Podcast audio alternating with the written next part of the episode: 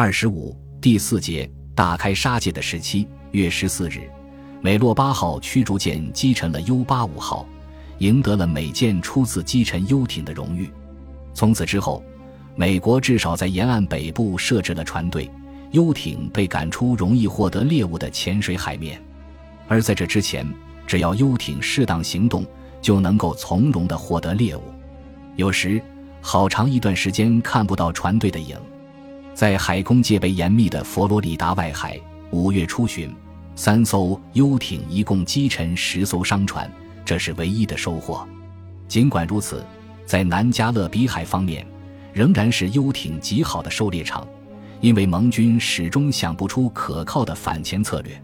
不知乳牛已诞生的盟军认为，游艇绝对无法从法国的比斯开湾来到加勒比海。到六月中旬为止。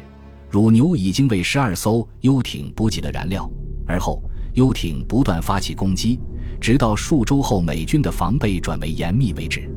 六艘游艇从北美沿岸移到加勒比海，其他的四艘也在驶向狩猎物较少的东部沿岸的途中奉命折回加勒比海。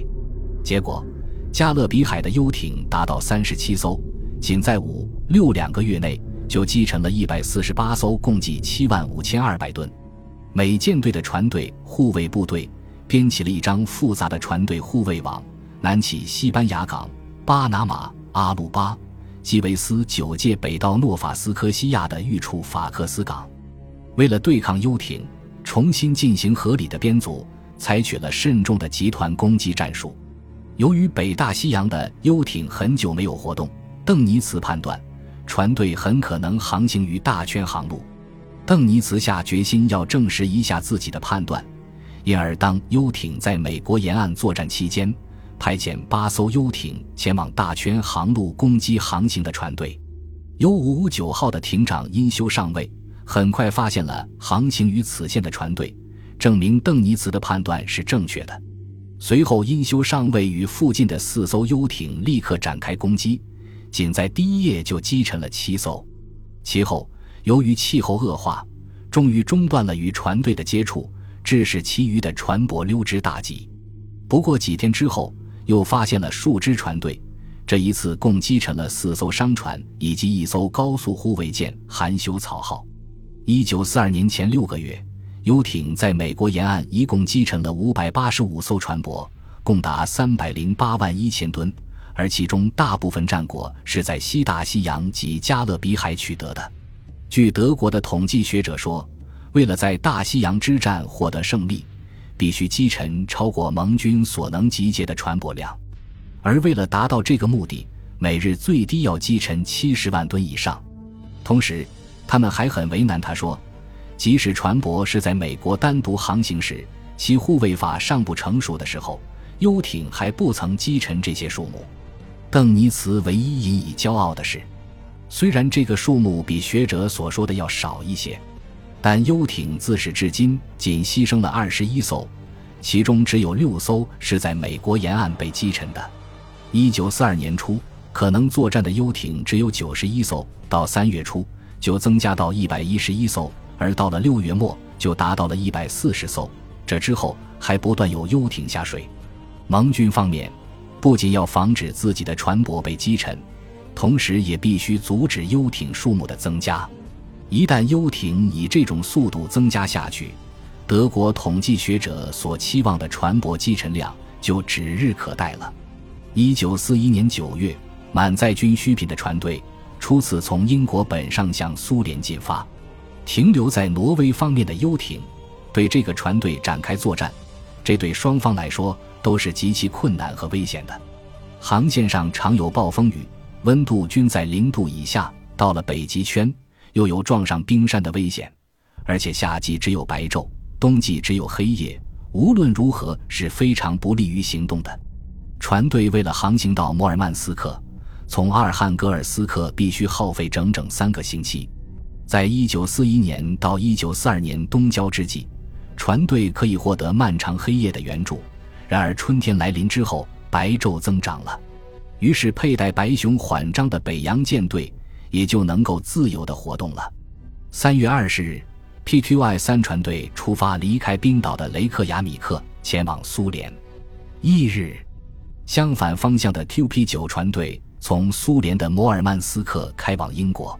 在这漫长的航海途中，必须有游轮同行，这样游轮必须在中途给开往苏联的船队补给燃料，之后才能够随着开往英国的船队返航。德军最高司令部决定向开往英国和苏联的双方船队展开大规模的攻击，为此要使游艇与空军同时出击。然而，这个计划并没有成功，其中只有 U 六五五号碰到过开往英国的 QP 九船队，想不到却遭到搜索艇的攻击，以致沉没了。不过，对于开往苏联方面的船队，游艇却有不少的收获。于二十九日。由于强烈的风浪，开往苏联的船队于北极海上分散到二百五十公里宽的海面上。U 五八五号在广阔的海面上寻觅狩猎物时，bị 护卫舰击沉了。不过，到了翌日，另外的一艘游艇却击沉了两只商船，为 U 五八五号报了仇。同时，德空军也击沉了三条商船。在这个北方海域。游艇不像在大西洋上能够靠单独的力量攻击船队，它必须有水上舰艇、游艇以及飞机三者合作才能够达到目的。德军就以这三种兵力击沉了开往苏联 PQ 十三船队的五只船。德方认为这种成绩已是相当不错了。英国对这次损失虽不表示悲观，但却对将来有了一种不祥的预感。月初。英海军司令在防卫委员会如此指责说：“这之后船队的损失或许还会逐渐增大，以致能否维持现在的船队也说不定。”这次行动之后，另外一队船队 P G 四级 QP 幺零所蒙受的损失是二十四只中被击沉了五只，英国的舆论顿时为之哗然。后来在攻击开往英国的 QP 十一船队方面。U 四五六号又获得了空前的大成功，他用鱼雷攻击爱琴巴拉号英巡洋舰，该舰后来又遭到德军驱逐舰的致命攻击，终于击沉，成员被收容到巡洋艇上面。PQI 六船队出港之后，盟军认为 U 艇、水上舰艇和飞机将发动猛烈攻击，因而英国海军部强调说，只要挪威北部的机场仍在德军手里。就必须终止船队的派遣，否则将是得不偿失的。然而，盟军一心只想把战略物资不断送入苏联，所以虽然明知船队迟早将受到攻击，仍然继续派遣船队。月二十一日，PQI 六船队的三十五只船舶与 PQ 十二船队的十五只船舶朝着相对的方向出发，这两个船队皆没有遭到游艇的攻击。五月二十六日。正当游艇想击沉一支开往苏联的船队的船舶时，却被护卫舰赶开了。就连邓尼茨也赞扬起盟军的护卫舰，声称游艇首次丢了他的面子。不久之后，传说的空军创下了辉煌的战果。然而，事实上并不像料想的那样令人振奋。五月二十七日，德游艇与飞机向 P 区六船队展开协同攻击。德空军的一百零八架飞机围攻了船队，整整一天却只击沉了六只而已。至于反方向的 QPI 二船队，却完整无损地抵达了目的地。五月末，PQY 七船队的三十六只船舶起航了。这次护卫兵力为六艘驱逐舰、四艘高速护卫舰、两艘潜水舰、一艘对空舰，同时还随伴着三条救生船。七月一日。船队与游艇发生了摩擦，然而双方谁都没有损伤。七月四日，一场火热的战斗终于打响了，致使船队的三只船受到鱼雷攻击，其中一艘被击沉。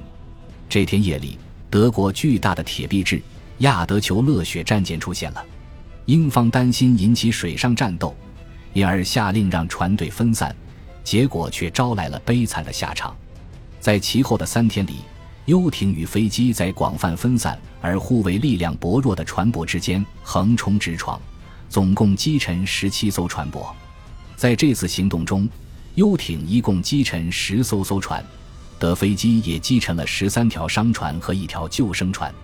出发时尚有三十六艘的 PQ 十七船队，除中途退出两艘外，保有十一条商船和两条救生船抵达目的地。他们让船队装载的货物：二九七架飞机中的二百一十架，五百九十四辆坦克中的四百三十辆，四千二百四十六车辆中的三千三百四十辆，在抵达苏联之前就葬身海底。换句话说，德国人击沉了装载货物的三分之二。本集播放完毕，感谢您的收听，喜欢请订阅加关注，主页有更多精彩内容。